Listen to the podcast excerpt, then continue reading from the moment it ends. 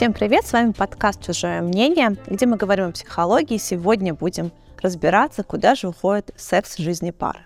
Меня зовут Ольга Берг, я практикующий психолог и основатель Института психологии.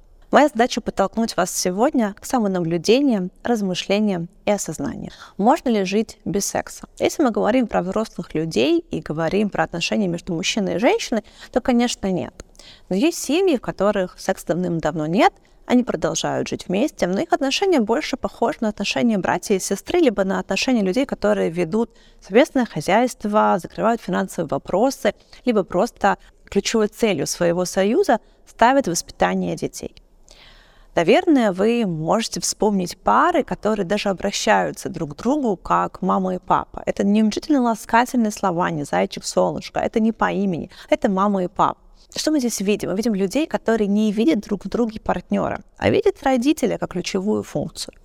С одной стороны, это вызывает какое-то умиление, а с другой стороны, это вызывает расстройство переживания, потому что а, каждой женщине, каждому мужчине в паре хочется оставаться именно мужчиной и женщиной. И что же происходит в жизни пары, которая когда-то начиналась с яркой, а, бурной сексуальной жизни, происходит такое, что они теряют влечение начинают просто сосуществовать вместе.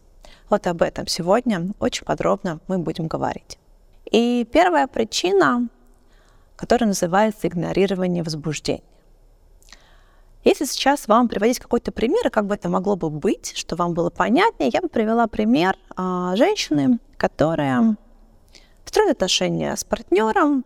Любые отношения полны разных переживаний. И вот мы видим, как наша героиня сталкивается с обидами, с разочарованиями, с переживаниями.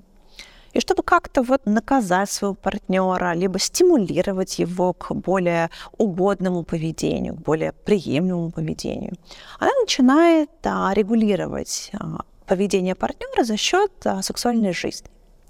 Ну, например, молодой человек пришел поздно вечером, не позвонил, не предупредил, его встречает девушка, абсолютно расстроенная, и она, может быть, даже испытывает какое-то влечение к нему сейчас, но начинает его в себе подавлять, тем самым наказывая его и показывая, что так не надо поступать. Это не прямой диалог, а именно наказание через секс и воспитание через секс. Вообще считается, что кто управляет сексом, тот и контролирует другого партнера. Поэтому мы говорим о том, что секс в какой-то момент выступает в паре как регулятор поведения.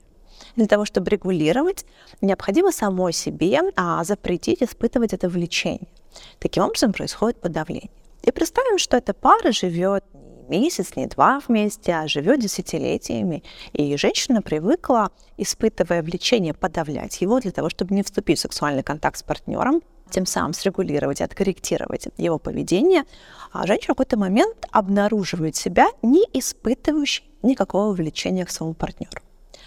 Проверяйте, есть ли корректировка поведения вашего партнера за счет подавления вашего собственного влечения. И, пожалуйста, знайте, что ни к чему хорошему это не приводит. Действительно, ситуативно вы даже как-то можете повлиять на партнера, но в перспективе вы обнаружите себя абсолютно растерявшей сексуальное влечение. Следующий момент — это обиды.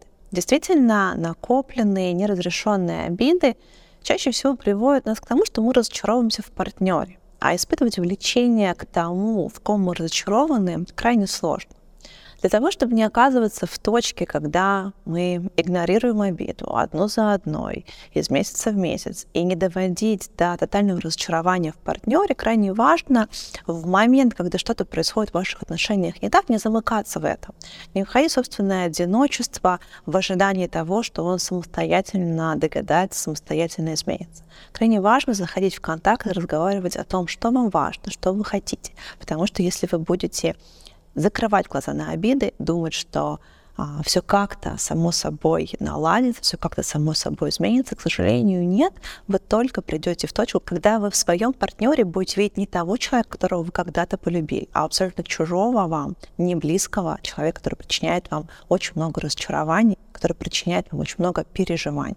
И, конечно, испытывать сексуальное влечение к нему вам будет недоступно.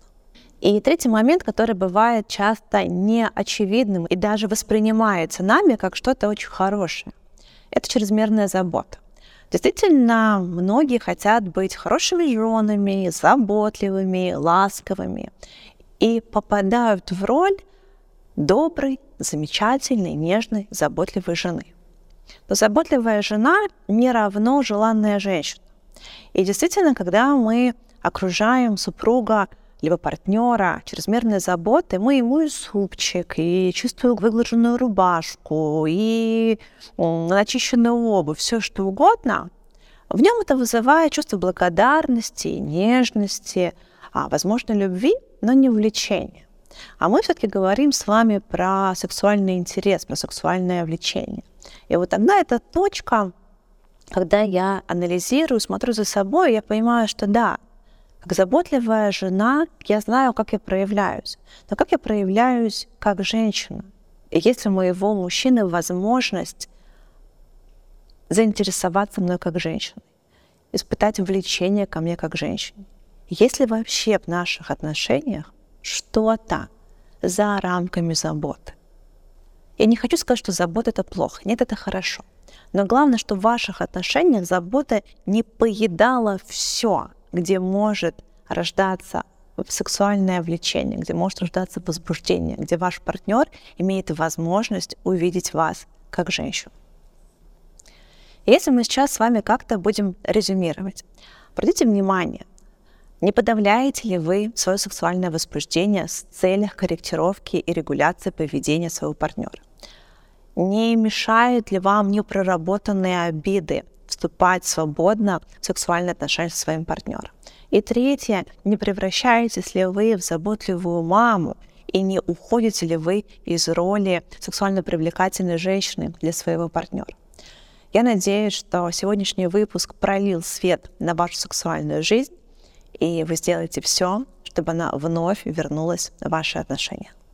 Если сегодня слушая а, этот подкаст, у вас поднялись какие-то чувства, переживания, желание обсудить, либо поделиться чем-то, возможно, что-то уточнить, я буду рада вашей обратной связи, вашим вопросам в своем телеграм-канале.